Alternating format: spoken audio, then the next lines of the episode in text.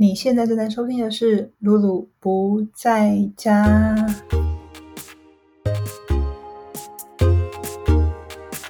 露露不在家是一个要你踏出舒适圈、勇敢挑战自我的优质音频。Hello，大家好，我是露露。今天很开心的要跟大家公布一项比较特别的节目企划。就是呢，是要跟大家分享我是怎么样成为一名自由工作者的过程。以往的节目，我们都是邀请不同领域的来宾嘛，可能是来自户外的，或者是不同领域的自由工作者。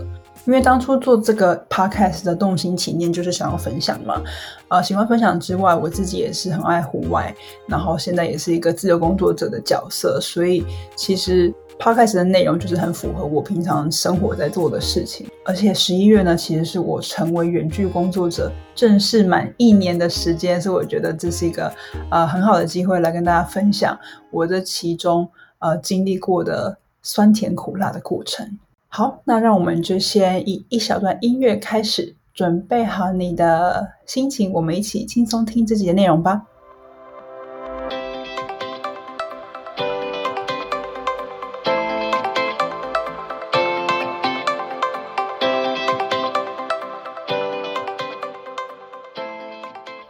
我不知道大家有没有跟我一样觉得，其实你现在站在你人生目前的位置，然后你回想一下五年前的你，或者是十年前的你，你有没有办法想象，就是五年后和十年后今天的你的这个样子？我相信很多我们很多人应该都是想象不出来的吧。所以其实老实说，我呢一开始也不觉得我会成为一名远距工作者。我觉得小时候根本就还没有远距工作者这个概念吧？什么是 freelancer？其实我觉得我会成为 freelancer 也是一个半推半就的过程。那其实人呢都是要经历过一些挫折才会有成长，所以我会觉得我会长成现在的样子，也是真的要多亏了之前有经历过了一些磨练。那故事的一开头呢，要从我的研究所时代开始说起。其实呢，我本身是念商管的。那当时在研究所念的是科技管理所。那我很喜欢当时我在大学清华大学的环境。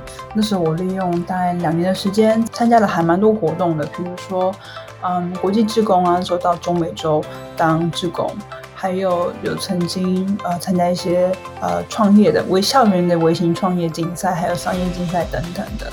那我觉得清华是一所。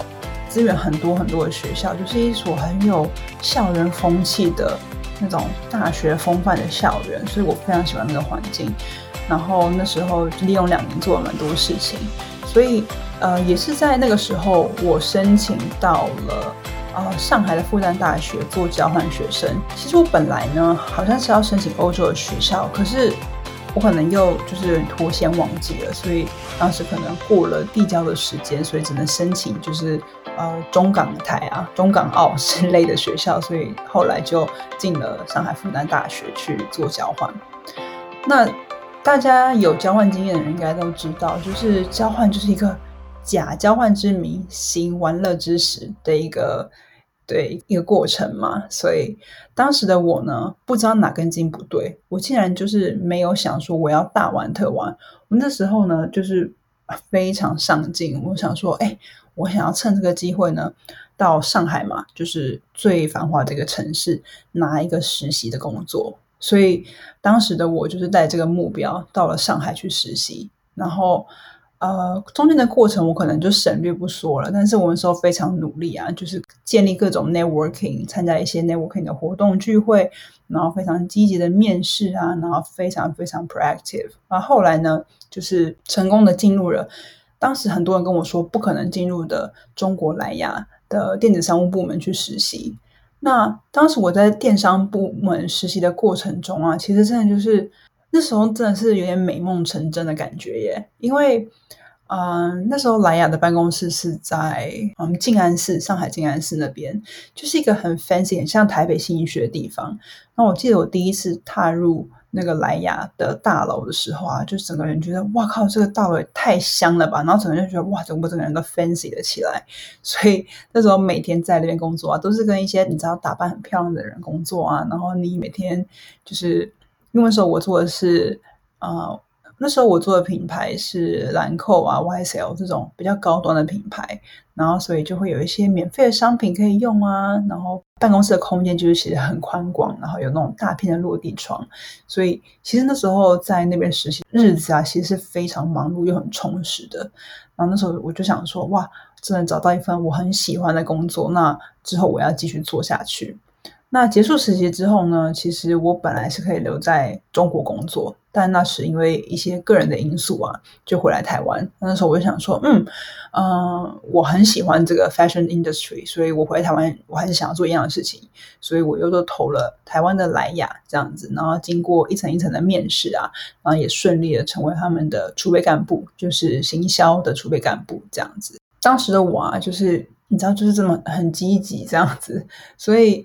但是进去不久之后，我就发现哇，可能是之前我做实习的，毕竟实习和正职的怎么说，老板对你的呃要求啊，整个的高度是不一样的。所以我一进台湾之后呢，我就发现哇，我每天都好长的时间在工作。然后我每天都有做不完的 Excel 报表，然后跟开不完的会，所以当时我做了不久，我就发现哇，这怎么办？好不快乐，然后觉得每天呢都还蛮痛苦的，然后下班还会就是回到家还是都会一直拿着公司的笔记在做事，然后回到家会哭，然后有一次印象最深刻的是。我离开办公室大楼的时候啊，就是转过去看，就是台北一零一办公室在台北一零一里面，然后我就大哭，然后想说哇天哪，这人压力也太大了吧！所以那个时候我就有点体认到说哇，这个环境不适合我。虽然它很光鲜亮丽，它很多 free goods 可以拿，然后你有这个机会去认识一堆 KOL，嗯，好像很 fashion，好像很时尚这样子。但后来发现啊，这个东西可能。真的跟我的价值观没有很能连接的起来。那其实我的个性啊蛮冲动的，所以那时候我就觉得我真的是撑不下去了，所以我就毅然决然，我就有一天就提了离职。那时候离职的时候啊，其实可能我觉得我的家人是最震惊的，尤其是我的父亲。那因为他很不能理解说，哇，你到底之前花了。两年的时间在研究所建立的这些东西，这些这么美好完美的履历，那你现在就哎放弃掉了吗？你为什么不撑久一点？你为什么不做久一点？搞不好会有不一样的结果。然后记得那时候离职的时候，老板呢，我的主管也问我说：“哎，是不是有别的公司要挖角你？就是你可以老实跟我说，因为这个产业很小之类的。”我就想说啊，根本不是，就是因为我真的觉得 受不了了。对，所以。那时候的我啊，现在就是几年过后，可能四年过后回头看，我都觉得可以笑笑这样云淡风轻带过。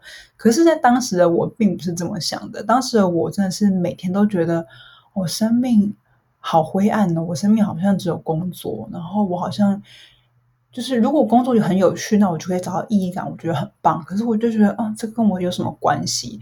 然后当时那而且尤其那一份又是一个我。梦幻工作，梦幻公司。我想说，哈，那我都已经进到我梦幻工作，我还不喜欢，那我真的不知道我之后要做什么。所以你之后可以想象，我离职了之后啊，大概就是陷入人生中最最低潮的时候。所以那时候大概是我二十四岁吧，二十五岁的时候，对我真的低潮了好一阵子，因为我就是。完全没有方向，我不知道我要往哪里去，但是又你知道要振作起来，所以后来我就开始找工作，然后找各种工作，我才发现哇，原来我之前待着那个待的在清华大学的环境是一个不知人间疾苦的环境。对，那原因是之后我去面试啊，就是发现我的每次只要跟人资谈薪资的部分，我已经把我可能。预期的薪水还要再低蛮多，然后就跟人资谈说啊，我希望我的起薪有降降，然后人资呢都会给我那种哈，你到底在想什么？那种脸，然后跟我讲说，哦，你这个薪水我们需要有三年经验才能给你。这样子，所以我就有点体认到说，哇，原来社会就是新闻上面说那些什么薪水两万五、两万八、三万啊，都是真的诶可是之前我在我的环境啊，大家毕业都是各种产业的储备干部居多，比如说金融业啊、科技业啊，或是快速消费品产业，所以你真的看不到那些东西。所以那时候的我也是找工作，就是到处碰壁。想说天哪，第一个最大的 shock 应该是薪水。然后我那时候也有投了一些航空业的工作，所以我这边就是真的很敬佩那些就是在航空业工作的空服人员们，因为我是自认我还蛮会面试的，但是航空业的面试我真的就完全抓不到他们到底要怎么样的人，就是想说，嗯，是我不够高吗？还是我的英文？嗯，没有很标准，还是我眼睛不够大啊，什么什么的。对我就想说，嗯，真的是抓不到。所以航空业的时候，我也试了好几间，就也没有成功。对，所以那时候这样的状态大概过了几个月吧。然后是后来就是，嗯，一直逼着自己要去回，要去思考，说我到底想要做什么。那个时候就静下来问自己，说我到底是到底什么东西是我一直以来都很想要做的事情，都很喜欢做的事情。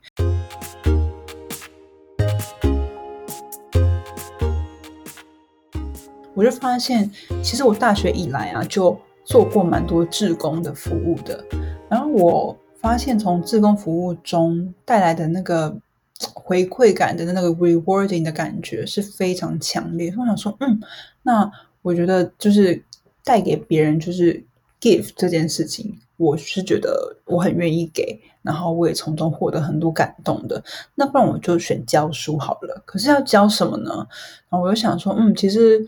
我从高中开始啊，就是英文自由班的一员。英文对我来说一直都不是一个学科，它跟我对我来说都是一个超级自然，就很像你平常嗯，我看书就是看英文书，我可能看电影，然后看学英文电影看，我看影集，然后听音乐等等的，它就是一个很融入我生活的一个一个一个元素。所以当时想说，哎，那我觉得不如就是。结合这两个，可以说教书，然后又教一个我很喜欢的语言，就是英文这样子，所以开了我的第一份工作。那时候第一份工作呢，就是在补习班工作，找了一份正职。然后呢，我也是帮他们工作了一年。后来一年下来，发现天哪，我每天在公司需要待到九个小时的时间，因为一定要上下班打卡嘛，然后扣掉中午的一个小时。但是我发现，我每天实际在教书的时间大概只有四个小时吧，或者更少。其他的时间呢，真的都是没事做，就是你可能做一些很简单的文书啊，一下就结束，或者你要写一些很就是 paperwork，然后我就是。觉得嗯，天哪！我想要做的是教学，就是一个有生产力的工作，而不是那种就是可能是 key 东西等等的。所以当时过了一年，我也是撑了一年，我说嗯，不行，这个这样的工作的模式太没有效率了，我一定要找到一个更有效率的方式。所以我就又辞职，然后又辞职，想说我就想说要找到一个更有效率的工作模式，所以我就决定去 freelance 去做 part time，在不同的学校教书。那我就发现，哇，整体而言呢，嗯，我的工时呢减少了，因为之前是一个小一天九个小时嘛，所以这样九五四十五一个一个礼拜，其实在工作四十五个小时。那之后工时减少了，嗯，跟之前相比，可能少了有三分之一左右的工时，但是我的薪资呢，其实是比之前那一年的正职的工作啊，还要多上了。可能四五十趴的薪水吧，就发现哇，这个模式是完全可行的耶！我不用好像每天被绑死在办公室里面，然后有很多被闲置的时间。我是可以到一间学校，那我知道，好，我一到我就开始就是好教学。那教学完之后呢，我就不用去。呃，应付我不喜欢的文书工作，只要专心在我喜欢的教学上就好了。然后这样的模式呢，就是大概维持两三年。然后我觉得，呃，从中间呢，其实真的是累积了很多教学经验，还有跟小孩子相处的一些诀窍，就觉得自己在幼美和儿美的方面都有蛮大的成长和进步。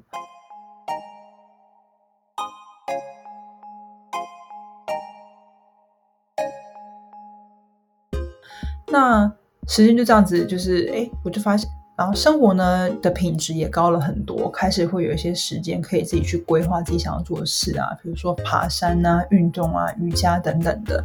就整体而言，就是有越来越开心，有慢慢拨云见日，不像之前那么低潮，然后也不再那么在意别人对我的看法，这样子。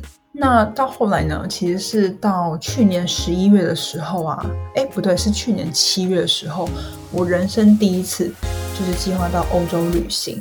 然后那时候第一次，就大家应该很惊讶，我怎么会这么晚才去欧洲？我也不知道哎，我这么爱旅行的人，但是之前去的都是像东南亚啊，然后什么澳洲啊等等的。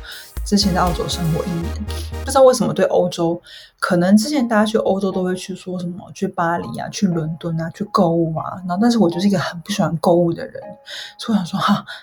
欧洲感觉就是可能嗯不太适合我，我想要去一些多一点自然的地方。但是就在有一天，在去年六月左右吧，还五月，然后我就自己在上网在乱查一些东西，就突然看到有一个词汇叫做 Balkans。我想说它什么是 Balkans，我就上 Google 搜寻，就发现 Balkans 是指山的意思。然后查一查它在哪里，就是在呃东南欧的地方，有个地方叫巴尔干半岛。那边超级多山的，我的妈呀！那时候我就看了一下照片，想说哇天哪，欧洲这种地方我一定要去。所以那时候就嗯冲动，他说反正七八月我就放自己的暑假，因为那时候已经是开始就是自己接案了嘛，就跟学校讲说哦，我可能七八月有自己的就是计划，然后就其因为其实七八月其实是补习班的旺季，所以如果老师想要可能说你要存钱啊，或者是我想要接多一点课，其实七八月是不是一个很好的时候？可是我那时候就想说，嗯，不行，我刚好查到一个这么棒的机会，我就想去欧洲看看。所以那时候我就买了一张单程机票，我好像是买单程机票，就一个人飞去 The Balkans。然后那时候去的第一个国家就是 Slovenia，一个叫做斯洛维尼亚的小国，不知道大家有没有听过？啊，它的 size 呢非常小，我记得是台湾的二分之一吧。可是它里面就是真的是超级美，它有种小瑞士之称，它有小瑞士之称。那呃，anyway，我那时候在欧洲啊，就自己计划旅行了大概七周的时间，一个半月。然后，嗯，那时候我去的国家，我去了 Slovenia，然后去了西班牙 Spain，还有去了意大利 Italy。那那时候。我就发现，哇，天哪！欧洲的生活啊，还有那边的整个嗯环境给我的感觉，我是非常非常喜欢的。然后我想说，嗯，如果有一天我可以来欧洲生活，该有多好啊！所以那时候脑中就开始有浮现一些对于未来可能在欧洲生活的想象，说，嗯，如果之后可以这样，我就太棒了。可是那时候还碍于就是我的工作还是就是在台湾嘛，在不同学校教书这样子，我就把它放在一边。那回国之后呢，大概就是就准备开学啊，九月啊、十月这样子。后来呢是。嗯，有一天我真的有点忘记确切是怎么样，我就其实我一直都知道有线上教学的机会，可是之前不知道为什么都觉得，嗯，好像那个就是一个离我很遥远的词汇，我从来没有考虑过这个选项这样子。但真的是到了十月的时候啊，好像就。自己在 Amazing Talker 上面，就是就发现有个网站叫做 Amazing Talker，然后上面呢，它就是一个很多语言教学的平台这样子，所以那时候我就想说，哎，我好像可以在上面注册一下，就试试看嘛。而且呃，就是不是百不是，它也不需要什么就是额外的费用。然后我就就是有 sign up，然后开始去填一些资料等等的。那后来呢，就内部呢有人通知我，就说，哎。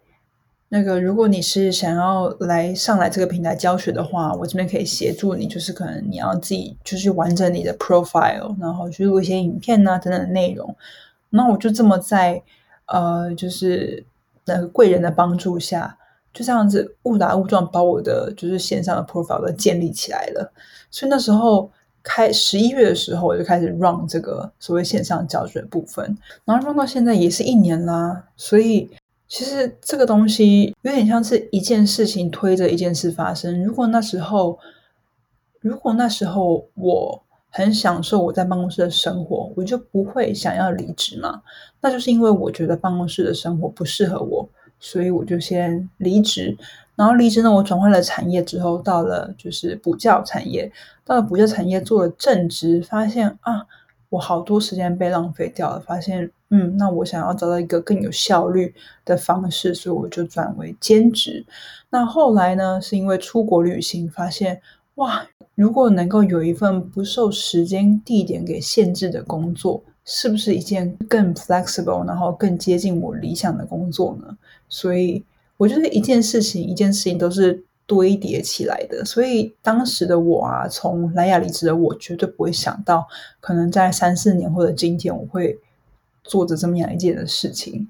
可是很多人问我说：“哎，那露露你会不会后悔？就是你之前离开一样就是这样子的环境，你的一些可能光环什么的。”然后，但是我都跟他们说，我觉得不会耶，我觉得。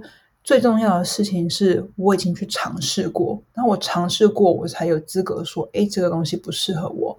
所以我会觉得很鼓励大家，嗯，不管是什么事情，其实都不用太去在意别人去怎么想。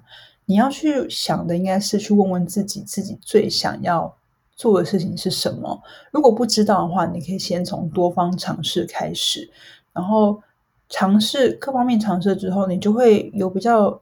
有一点概念，知道说，哎，什么东西比较适合我，什么东西比较不适合我？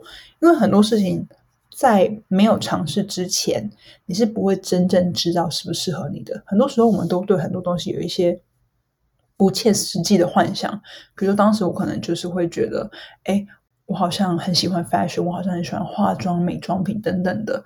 那后来我进去做，才发现啊，原来我那东西没有这么和我有连结。所以其实。我觉得，你说我们要怎么样找到一份自己很热爱的工作？我会跟你说，你要先勇敢去尝试，你要先努力去付出百分之一百的心力在所有你做的任何事情上。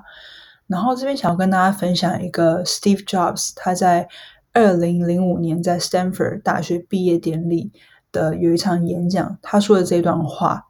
我觉得很想跟你们分享一下。他说：“You can connect the dots looking forward. You can only connect them looking backwards. So you have to trust that dots will somehow connect in your future.”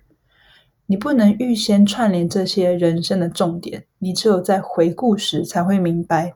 所以你必须相信啊，这些片段会在你未来的人生派上用场。所以这边的关键思维就是，不要去怀疑自己所付出的。因为你所付出的都将有所回报，所以重点真的就是要努力去尝试。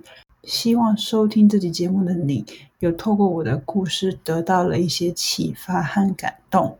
那如果你还有任何关于想要成为自由工作者的任何问题，都可以透过。啊，IG 找到我，或者是在 Spotify 或是 Apple Podcast 上面搜寻露露不在家，也不要吝啬从 IG 发私讯给我，和我分享你的感受。希望你们喜欢今天这样内容，那我们就下次再见喽，拜拜。